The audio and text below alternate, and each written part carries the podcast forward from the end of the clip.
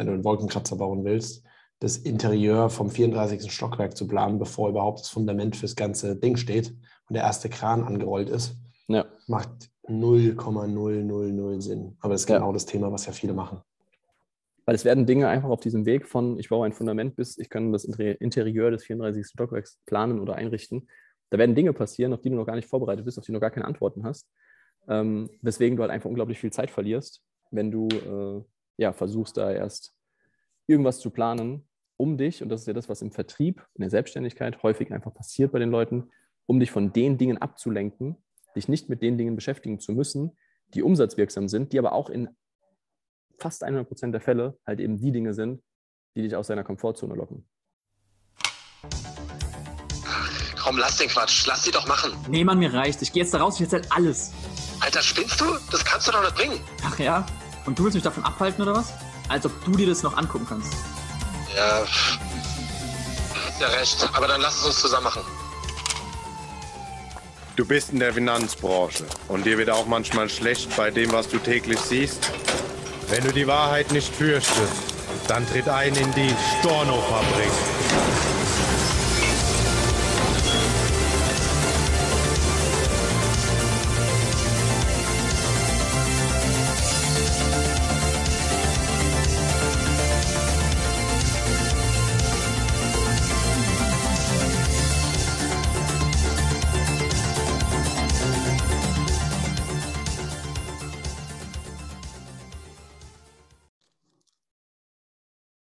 Herzlichst willkommen zu einer neuen Folge der Fabrik mit äh, Feng und Shui. Und heute reden wir über die, wobei das ist ein englischer Begriff, das ist gar kein französischer.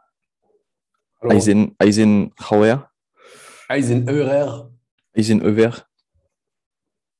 Die Eisenhower Matrix. Feng. So. Feng, Feng, Feng, ruhig jetzt, ruhig, ruhig. Ich muss manchmal schreien. Meine Stimme leidet gerade ein bisschen, deswegen muss ich schreien, damit man nur meine Stimme hört und nichts anderes. Wenn du verstehst, was ich meine. Genau, Eisenhower Matrix. Was ist das? Ich hoffe, dass du Zuhörer oder Zuhörerin das kennst oder dass zumindest mal der Begriff dir was sagt. Ansonsten mal kurz googeln, Pause drücken, googeln, weil wir werden es auf gar keinen Fall hier erklären. Okay, werden wir vielleicht doch. Und ähm, woher kommt das Thema, beziehungsweise wie bin ich darauf gekommen? Eben in unserer kurzen äh, Vorbesprechung, weil ich in den letzten äh, anderthalb, ja, letzten Woche ähm, mit zwei Teambereichen bei mir in meinem äh, Strukturvertrieb genau das Thema darüber hatte. Und ähm, der konkrete Aufhänger war, dass mir ein äh, Berater bei mir aus dem Team, der jetzt seine ersten ähm, Potenziale, also seine ersten Partnerpotenziale in der Einarbeitung hat, mir die große Frage gestellt hat, hey, warum geht es da nicht weiter? Und dann habe ich ihn gefragt, naja, was habt ihr denn bisher gemacht? Und die Antworten, die er mir dann gegeben hat, die Aktivitäten, die Sachen, die Gespräche und so weiter, ähm, wären in dem Quadranten unten links in der Eisenhower Matrix anzusiedeln ähm, und auf gar keinen Fall in den Quadranten oben rechts oder rechts. Und das sind wir dann eben durchgegangen, da habe ich gesagt, hey, guck mal hier, Eisenhower Matrix, kennst du das? Er kannte das tatsächlich noch nicht. Ähm, was mir wieder gezeigt hat, hey, da muss ich vielleicht auch im Einarbeitungsprozess noch was besser machen, aber anderes Thema. Und Eisenhower Matrix versucht im Endeffekt eigentlich relativ simpel darzustellen, welche ähm, Priorisierung du in deinen Aufgaben, in deinem täglichen Business vornehmen kannst, nicht musst, aber kannst. Ähm, und zwar Aufgaben nach ihrer Dringlichkeit und nach ihrer Wichtigkeit zu bewerten und dementsprechend dann natürlich die Aufgaben zu machen, die am wenigsten wichtig sind. Macht ja Sinn. Nee, aber gefühlt machen das halt sehr viele. Ich wollte gerade sagen, das äh, ist genau das, was viele Leute machen. Ja? Das ist genau das, was viele Leute machen und sich dann wundern, warum sie halt eben nicht weiterkommen. Und jetzt ist ja eine spannende Frage. Im Vertrieb, ist auch egal, ob das jetzt Strukturvertrieb ist, ob das Finanzbranche ist, ähm, wo kann ich denn oder woran kann ich denn Dringlichkeit und, ähm, und Wichtigkeit messen?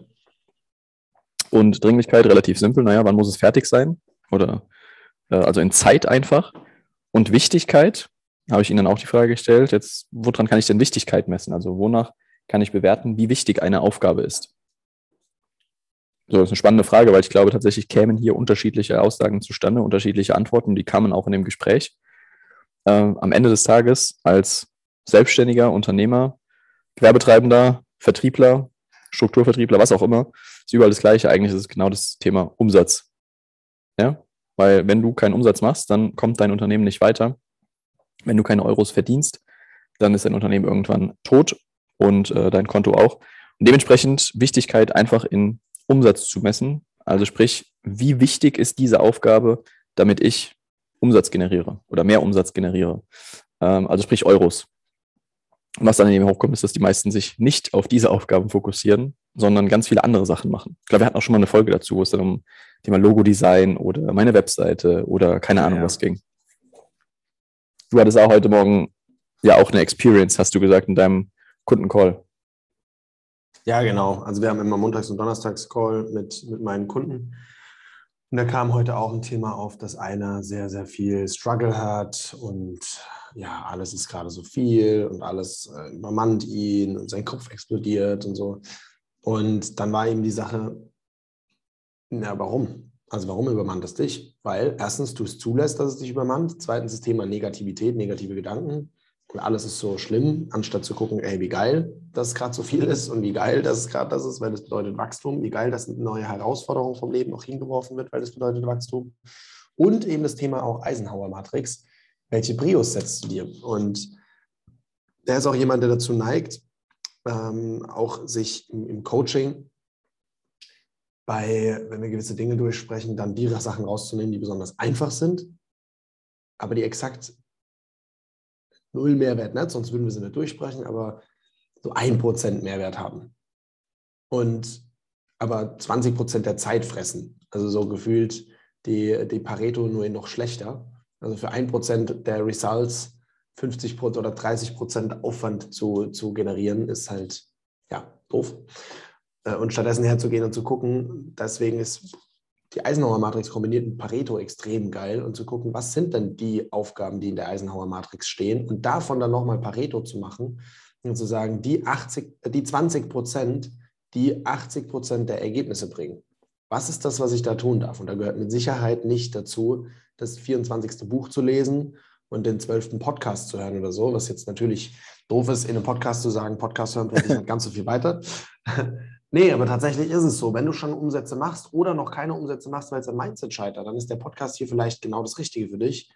Aber wichtig ist es jetzt nicht den ganzen Tag Podcast zu hören, sondern eben pro Tag vielleicht 20 Minuten Podcast einzubauen, pro Tag vielleicht eine halbe Stunde, Stunde Lesen einzubauen äh, und nicht den ganzen Tag das zu machen, was ja dann viele Leute sagen, oh ja, ich habe jetzt ein neues Buch bekommen, das muss ich jetzt lesen und lesen dann den halben Tag oder einen Tag lang ein Buch dann den nächsten Tag kommt, ah ja, neuer Podcast und dann höre ich den ganzen Tag Podcast. Von einem Buch und einem Podcast verändert sich dein Mindset ein Stück weit, aber am stärksten verändert sich das auch durchs Tun und durchs Machen. Und du kannst so viele Bücher lesen, wie du willst, so viele Podcasts hören, wie du willst. Das ist alles erstmal für dich ja nur Theorie, solange du es nicht anwendest. Deswegen geh raus, fang an anzuwenden und parallel höre dir die ganzen Sachen dazu an. Parallel hör unseren Podcast, lest Bücher, und mach solche Dinge, aber immer dieses, dieses Parallele. Ja, und entscheide dich dann für die Dinge, die einfach wichtig und dringlich sind, beziehungsweise vor allem die, die eben wichtig sind. Ja. Und gerade am Anfang, ich glaube, wenn man am Anfang in den Vertrieb oder in die Selbstständigkeit startet, also grundlegend mal, jeder Selbstständige muss auch irgendwie ein guter Vertriebler sein, weil ansonsten wirst du halt deine Tätigkeit, deine Dienstleistung, dein Service, dein Produkt halt eben nicht verkauft bekommen, keinen Umsatz machen und dann ist deine Selbstständigkeit schnell wieder Geschichte. Das hat mal ähm, irgendjemand gesagt, dessen Name ich gerade nicht weiß, aber egal wie gut deine Idee ist, wenn du sie nicht verkaufen kannst, ist es nichts wert. Ich weiß nicht, ob das dir Kräuter war oder ob der das irgendwo von ihm Der ist auf jeden Fall mal zitiert, ja. Ob es von genau. ihm ist, keine Ahnung, aber ja. Genau, genau. Aber das eben dieses, genau das Thema. Die Idee kann noch so gut, das war ja sogar so. Ich glaube, die Glüh, war das nicht die Glühbirne? Oder Strom oder irgendwie, irgendwas wurde von eigentlich jemand ganz anderem erfunden, schon mal vorher. Die Leute haben gesagt, jo, wir brauchen den Scheiß ich weiß nicht mehr, ob das die Glühbirne sogar war, dass, das, ähm, dass zwei Leute das parallel erfunden haben. Der eine konnte es einfach nicht verkaufen und der andere schon. Und Edison war dann der Begründer der Glühbirne. Ich glaube, das war bei der Glühbirne. Erzähl du mal weiter. du kannst ja mal googeln, wer die Glühbirne verkauft hat. Genau. Wer mit der Glühbirne fucking rich geworden ist. Auch sehr gut, ja. wenn man reden will, dass man sich dann mutet. genau, also der Punkt ist ja, dass gerade zu Beginn natürlich sehr viele andere Aufgaben schöner erscheinen, ja, irgendwie so, so shiny Objects sind, von wegen, ah, cool, wenn ich jetzt mein eigenes Logo habe, da identifiziere ich mit mich. Ähm, da kann ich dann meinen Namen reinschreiben, da kann ich Zeit natürlich auch reinstecken, irgendwie das schöne Logo zu, zu entwerfen oder meine Webseite, dass ich meinen Auftritt baue und so weiter und so fort. Die Frage ist halt nur, wie viel Effekt haben diese Tätigkeiten oder die Ergebnisse auf ja, dein, dein Unternehmen, beziehungsweise dein Vorankommen im Unternehmertum oder auf deine Selbstständigkeit, deinen Umsatz, dein Gewinnergebnis. Und äh, so traurig das manchmal klingt, äh, sehr viele dieser Dinge haben halt einfach gar keinen Einfluss darauf.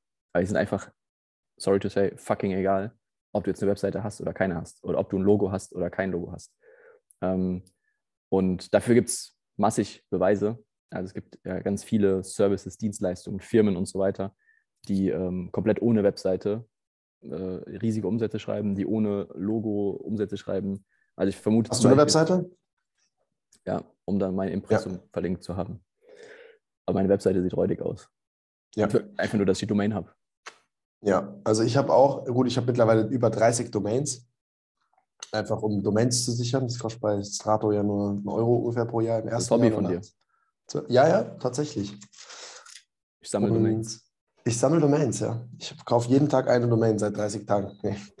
Und, und habe da überall Weiterleitungen zu meiner Hauptdomain feng.feng.de. Feng.feng. Genau. Also einfach mal, oh, das wäre eigentlich witzig, die Domain zu kaufen. Feng-feng.de. Ja, also vielleicht mache ich das noch. Ja, nee, und dann äh, nur die Domain, aber ich habe auch eine Webseite mittlerweile. Seit Juni letztes Jahr, glaube ich, habe ich die Webseite. Und bis dahin hatte ich in meiner Selbstständigkeit aber schon über eine Viertelmillion gemacht. So, das heißt, die erste Viertelmillion habe ich komplett ohne Website, ohne Visitenkarten gemacht. Und das ist auch meine Empfehlung. Mach mal zumindest die ersten 100.000 in deiner Selbstständigkeit, bevor du dir groß Gedanken über eine, über eine Webseite machst. Mit Ausnahme davon, du bist jetzt Webdesigner und willst für andere Webseiten bauen, dann solltest du vielleicht selber eine Webseite haben. Aber ansonsten brauchst du keine Webseite und keine Visitenkarten. Ich habe jetzt, jetzt, ähm, gestern genau, gestern den Auftrag tatsächlich witzigerweise gegeben, um bei einem Druckdienstleister mir Visitenkarten drucken zu lassen.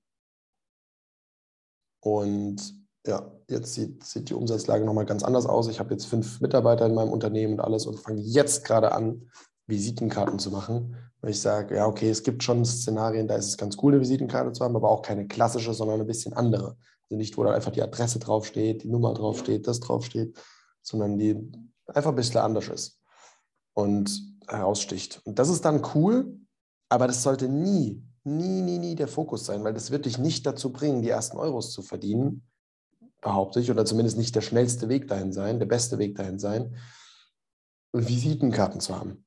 Weil das ist einfach nur der Schein nach außen. Das ist wie in vielen Strukturvertrieben, wenn man jemanden in einen Anzug reinstopft und sagt, so, jetzt steckst du in einem Anzug, jetzt kannst du verkaufen gehen.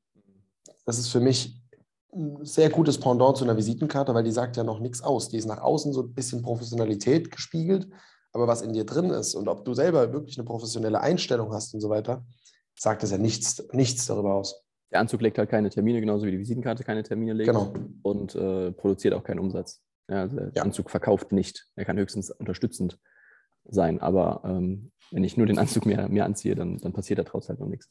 Und genau. da musst du halt einfach selber aufpassen und auch du, wenn du jetzt in einem Strukturvertrieb arbeitest oder auch wenn du Mitarbeiter hast, die für dich vertrieblich aktiv werden sollen, also egal ob angestellt oder, oder selbstständig, ähm, dass du halt darauf einfach achtest, dass deine Vertriebsmitarbeiter nicht anfangen, äh, ja, ihre Visitenkarten zu designen. Oder dass die nicht anfangen äh, zu lernen, wie man einen Marmorkuchen backt oder sonstiges, ja, um es jetzt einfach mal wirklich total abstrus zu machen. ähm, weil genau das passiert einfach halt viel zu häufig und gerade in Strukturvertrieben, dass dann sich, also hier bei dem, bei dem Mitarbeiter, wo ich eben erzählt hatte, der mich dann gefragt hat, ja, warum komme ich mit dem nicht weiter? Ähm, da habe ich gesagt, ja, wann hast du das letzte Mal mit dem gesprochen und was habt ihr vereinbart und so weiter? Und dann habe ich gesagt, naja, heute Morgen und der. Äh, heute, äh, dieser, heute Morgen beim Marmorkuchen backen. Fast, fast.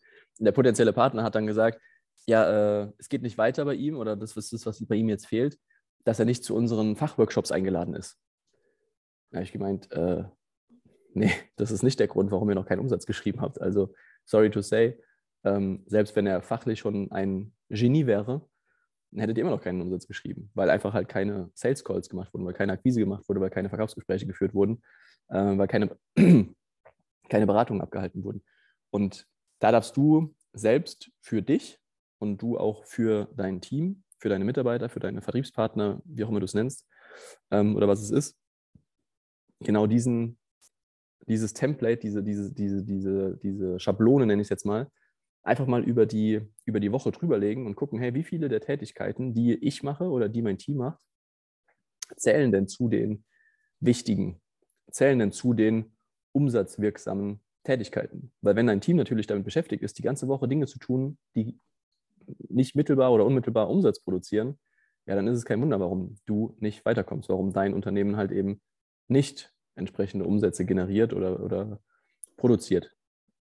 Und das ist mir halt in diesen Gesprächen wieder gerade ganz klar, ganz krass aufgefallen. Ich hatte dann witzigerweise nochmal irgendwie zwei, drei Tage später ein Gespräch mit einem anderen Teambereich, wo das bei einer Person auch ein, ein Thema war, einfach so dieses Bewusstsein mal wieder dafür zu schaffen, zu sagen, hey Jungs, Mädels, wie viel Zeit, wie viel Prozent eurer Tätigkeit verschwendet ihr denn, äh, nicht verschwendet, also investiert ihr denn in die Aufgaben, die euch Umsatz bringen, in die wichtigen Aufgaben? Und da kam auch raus, ja, da sind halt viele irgendwie Videos gucken, da ist dann irgendwie Kundenprozesse mal durchsprechen, aber halt dann keine Aktion hinten raus, kein, ich nehme jetzt den Hörer in die Hand, kein Akquisegespräch, kein Verkaufsgespräch, kein Terminieren, ähm, kein, also beispielsweise eine Rechnung schreiben. Jetzt bei dir, ja, das ist auch was, was Wichtiges, weil du kannst super viele Kunden gewinnen und mit denen tolle Gespräche führen und sie coachen. Aber wenn du oder deine Mitarbeiterin äh, halt jetzt dann keine Rechnung schreibt, dann landet halt kein Geld auf dem Konto. Ja, komplett. Also auch sowas zählt dazu natürlich. Oder halt dann eben bei uns jetzt im Versicherungsbereich die Anträge fertig zu machen und auch da hinten dran zu sein, dass der Antrag entsprechend zügig und zeitnah ähm, entsprechend polisiert wird und ausgezahlt wird. Also auch das ist natürlich eine wichtige Tätigkeit, ähm, ja, die du einfach auf dem, auf dem Schirm haben solltest, um dafür zu sorgen, dass dein Unternehmen sich entsprechend schnell auch dahin entwickelt äh, und, und, Umsätze produziert, anstatt ja, so äh, Investmentclub zu betreiben oder wir, wir gucken Videos zusammen oder wir ähm, machen super viele Gespräche, aber produzieren eigentlich keine, keine Termine, keinen Input für, für unseren Beratungsprozess, unseren Verkaufsprozess. Ja. Deswegen fragte ich auch, was deine, was deine aktuelle Ziellage ist. Also was sind deine Ziele? Warum willst du diese Ziele? Und dann kannst du dich, beziehungsweise kannst du deinen Mentor fragen, wenn du einen Mentor hast, wie ist der Weg dahin? Oder was ist ein möglicher oder was sind die verschiedenen Wege dahin? Bedeutet, zuallererst gibt es ein schönes Buch, Start with Why. Gibt es auch äh, einen gemeinsamen Mentor, den Shui und ich haben und hatten, der, der das, äh, das, dieses Buch ungefähr 800 Milliarden Mal schon zitiert hat, was sein, sein Thema war. Und ja, und das ist, ist aber genauso wichtig. Die die, die, die, die die Sachen gut machen, die starten in der Regel mit ihrem Warum. Und jetzt darfst du dich wieder fragen, okay, warum willst du erfolgreich in deiner Selbstständigkeit sein? Warum willst du im Strukturvertrieb starten? Warum willst du äh, damit auf ein gewisses Einkommen kommen? Weißt du überhaupt, wo du hin willst? Das ist dann auch noch eine Frage. Und dann sich gewisse Ziele zu setzen, am besten smarte Ziele. Die meisten Leute, wenn man die nach den Zielen fragt, gerade im Strukturvertrieb, ich gerade auch wieder mit einem geschrieben, der sagt mir dann äh, auf, auf Bumblebiz, der sagt dann, ja, ja, äh, der ist bei, äh, auch, bei einem, ja, auch bei einem Strukturvertrieb, und dann sagt er mir, ja, ja, dieses Jahr mehr Umsatz machen. Ich meine, ja, was heißt denn mehr Umsatz machen? Ja, mehr als letztes Jahr. Ja, okay. Und ja, wie viel? Ja, weiß er noch nicht so genau. Okay. Partnertechnisch hast du da ja auch dann halt mehr Partner haben. Ja, okay. Kannst du das irgendwie messbar machen oder so? Nee, keine Ahnung. Im Moment ist eh gerade alles so viel und ich muss jetzt auch weitermachen, so ungefähr. Und das, ich dachte mir so, oh Mann, die Wahrscheinlichkeit, dass der erfolgreich wird, ist nicht so hoch, weil er einfach irgendwo rumdümpelt und ohne System ein bisschen was macht also wir haben ein bisschen mehr noch geschrieben und es kam raus. Und anstatt sich mal, ich bin gar kein Fan davon, sich einen Riesenplan zu machen. Auf gar keinen Fall. Die meisten Menschen verschwenden viel zu viel Zeit in Planen. Im Strukturvertrieb wiederum sind es dann zwei Kategorien. Einmal die, die alles tot planen und die, die gar nichts planen und einfach irgendwas machen und dann sich wundern, dass auch nichts passiert oder wenig passiert. Bei denen passiert mehr als bei denen, die planen, aber eben auch nicht viel mehr. Und deswegen es gibt so eine Formel, die ich mir mal, die ich mal hatte, nach der ich mal alles aufgebaut hatte, bei mir im Coaching auch, das war ZPTK. Das heißt Ziel, Plan, Tun und Kontrolle. Und wenn man den vier Bereichen jetzt Energie und Aufmerksamkeit geben will, dann würde ich das verteilen in etwa 20 Prozent der Energie und der Zeit in die Zielsetzung zu stecken, 10 Prozent in etwa in die Planung, dann 50 bis 60 Prozent ins Tun und nochmal 10 bis 20 Prozent in die Kontrolle. Kommt es hin? Ja, kommt hin. Genau. Ja, das heißt auch da immer wieder KVP, kontinuierlicher Verbesserungsprozess, immer wieder zu gucken, was kann ich jetzt noch optimieren. Gerade auch die klassische, gerade bei der DVG erlebe ich das oft oder bei der bei Allianz und bei so großen, den ganz großen, dass da ja irgendwann auch eine, eine Blindheit entsteht und gar kein Optimierungspotenzial mehr gesehen wird, von wegen irgendwie mal noch nach rechts und links zu gucken, gibt es da was anderes, will ich was umstellen? Und da fehlt einfach dieser Kontrollmechanismus. Die haben Ziele, die haben ein bisschen Plan und gehen dann ins Tun und machen und machen und machen. Und es wird aber nie kontrolliert, bin ich eigentlich gerade ethisch korrekt unterwegs? Mache ich, vertrete ich gerade meine Werte? Bin ich gerade wirklich am Zielkurs? Könnte ich mein Ziel besser erreichen, wenn ich was anderes machen würde, wo ich vielleicht als, als Einzelmakler oder bei einem anderen Strukturvertrieb mehr Geld verdienen könnte oder besser helfen könnte oder, oder, oder. Da fehlt dieses K komplett. Die machen so bisschen Z, bisschen P und fast nur T, also tun. Und manche machen tatsächlich nur tun gefühlt und manche machen eben fast nur P, planen. Und da diese Balance zu finden, die einen großen Schwerpunkt auf der Umsetzung hat, ist ja auch genau das, was Shui gerade gesagt hat, eben vom, vom Wissensload her auch sich viel mehr damit zu beschäftigen, welches Wissen kann ich für die Umsetzung aufbauen, also was darf ich lernen, um ins Tun zu kommen, zum Beispiel Mindset-Themen aufzubauen, Systeme zu etablieren, anstatt noch mehr Fachwissen und noch mehr Fachwissen und noch mehr Fachwissen. Fachwissen ist wichtig, aber das würde ich eher in das in das K reinnehmen, weil je, je mehr Fachwissen du hast, desto größer bist du auch irgendwann Fachidiot. Fachidiot schlägt Kunde tot unter Umständen. Oder du setzt das im Hintergrund ein, dann ist aber im Vordergrund wieder die wichtigste Fähigkeit, erstmal verkaufen zu können. Weil sonst hilfst du nicht dem Kunden. Ja.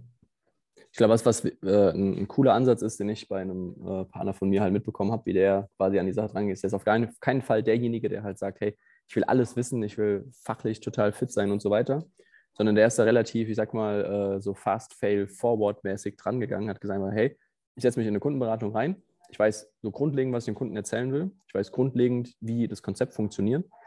Und dann habe ich aber auch das, äh, die Demut, nenne ich es jetzt mal, oder, oder, oder schalte mein Ego aus, dass wenn der Kunde jetzt Dinge fragt oder ich auf Dinge angesprochen werde, die ich in dem Moment nicht erklären kann, dann sage ich lieber, ich nehme diese Frage mit und bringe dir die Antwort innerhalb von 24 Stunden oder rufe dich an nochmal dazu und erkläre dir das dann oder wir machen nochmal einen Termin in drei Tagen und erkläre dir das dann, als, ähm, ich sag mal, upfront alles Mögliche an Wissen sich anhäufen zu wollen und sich an, an, aneignen zu wollen, sodass man so auf jede Frage gewappnet ist, weil es wird sowieso nicht funktionieren. Der Kunde wird irgendwann dir Fragen stellen oder, oder dich vor Herausforderungen setzen, die du so noch nicht hattest, wo du dich nicht darauf vorbereiten kannst, weil du kannst einfach nicht alles wissen.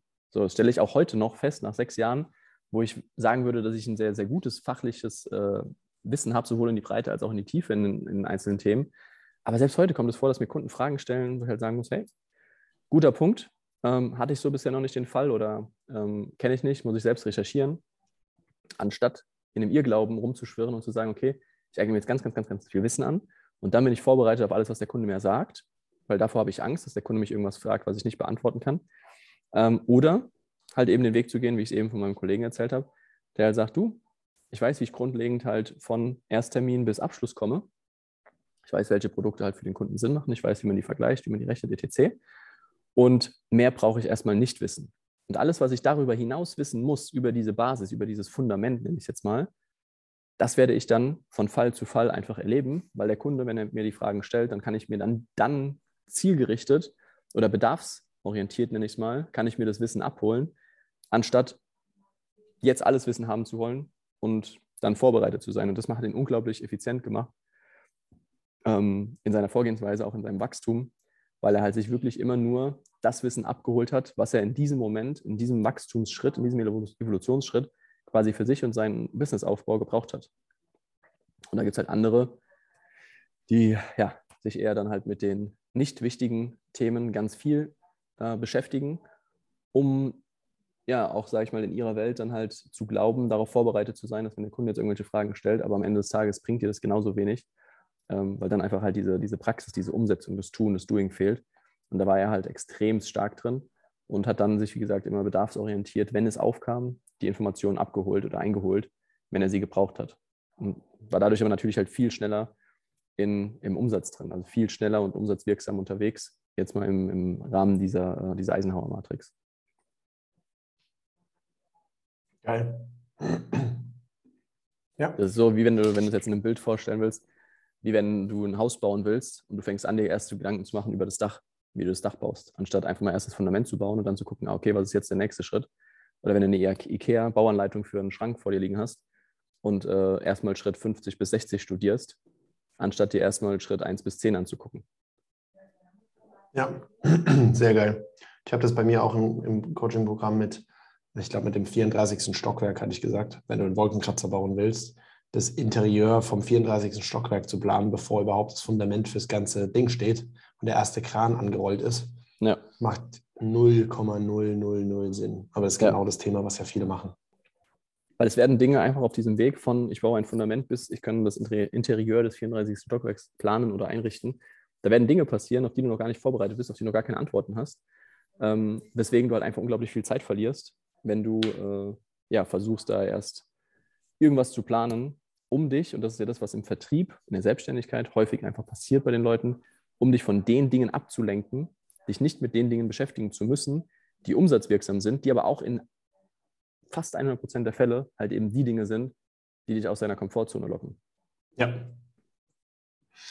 Und noch eine Sache dazu, wann es doch Sinn macht, so das 34. Stockwerk schon mal so ein bisschen zu, zu skizzieren. Und da kommt jetzt der große Unterschied, ist im Z-Bereich, im Zielebereich.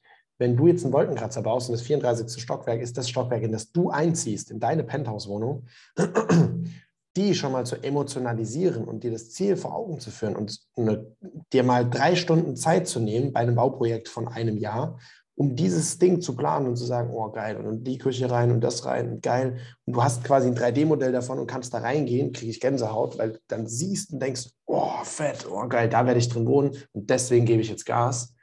Dann ist es cool.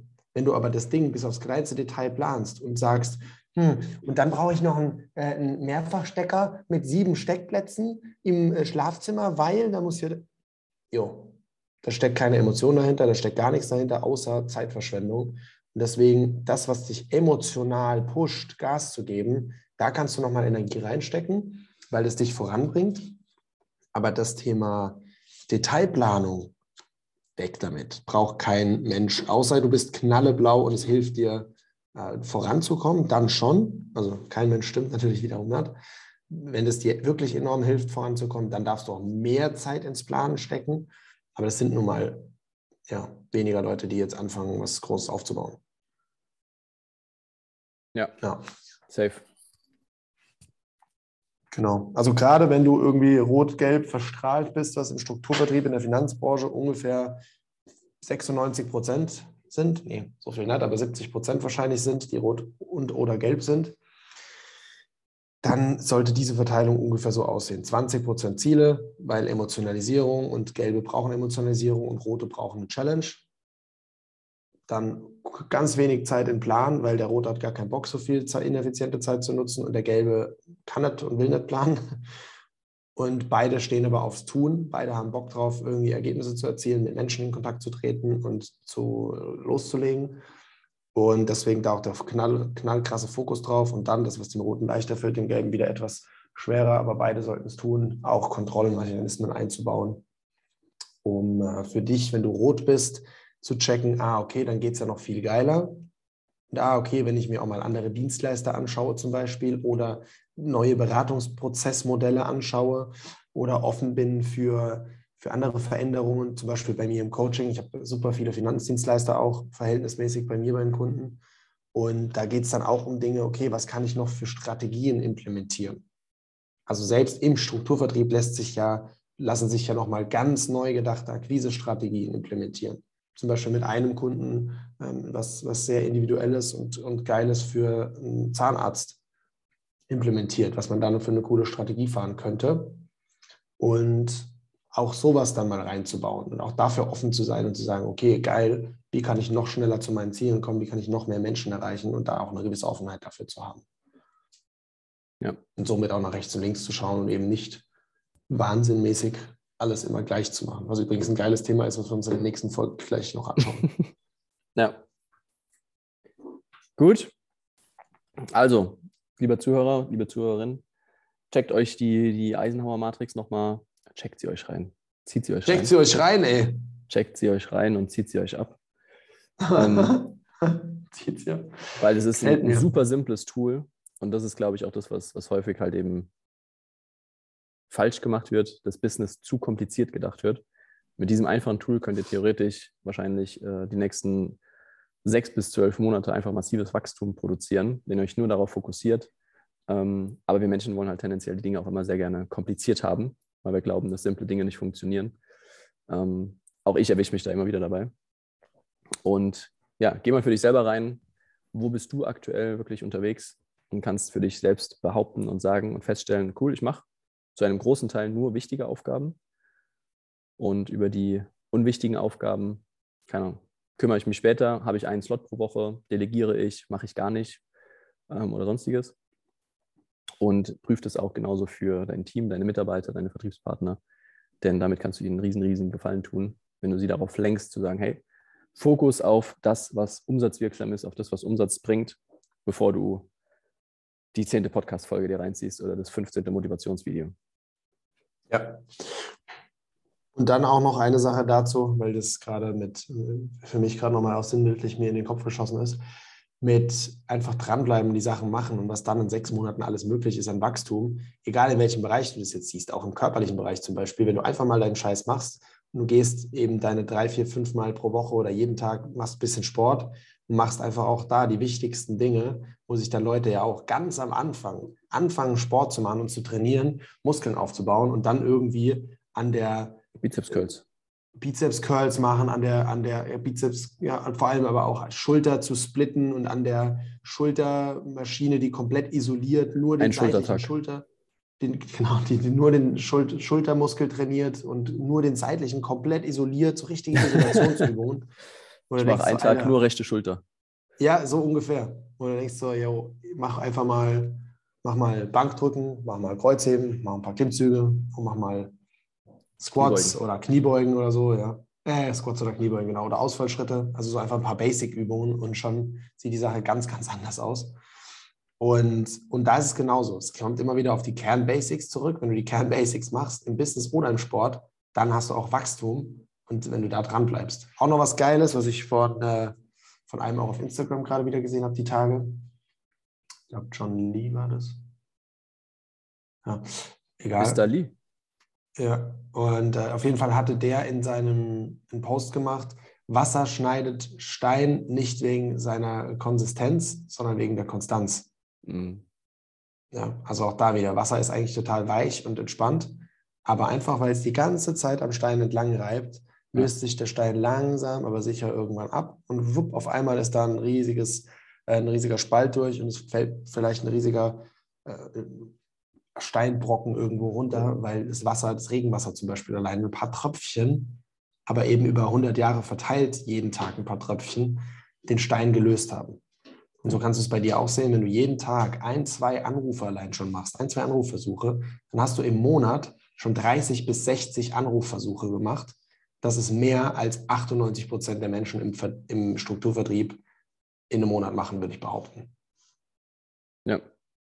Einen Anruf pro Tag und du hast schon mehr als die meisten in, in, ihrer ganzen, in ihrem ganzen Monat. Ähm, ja, also als die meisten anderen machen. Geil. In diesem Sinne, viel Spaß mit den Erkenntnissen beim Umsetzen. Wenn du Fragen hast, melde dich bei uns.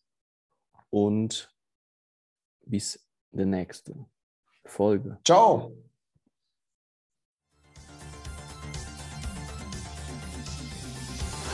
Das sind genug Stornos!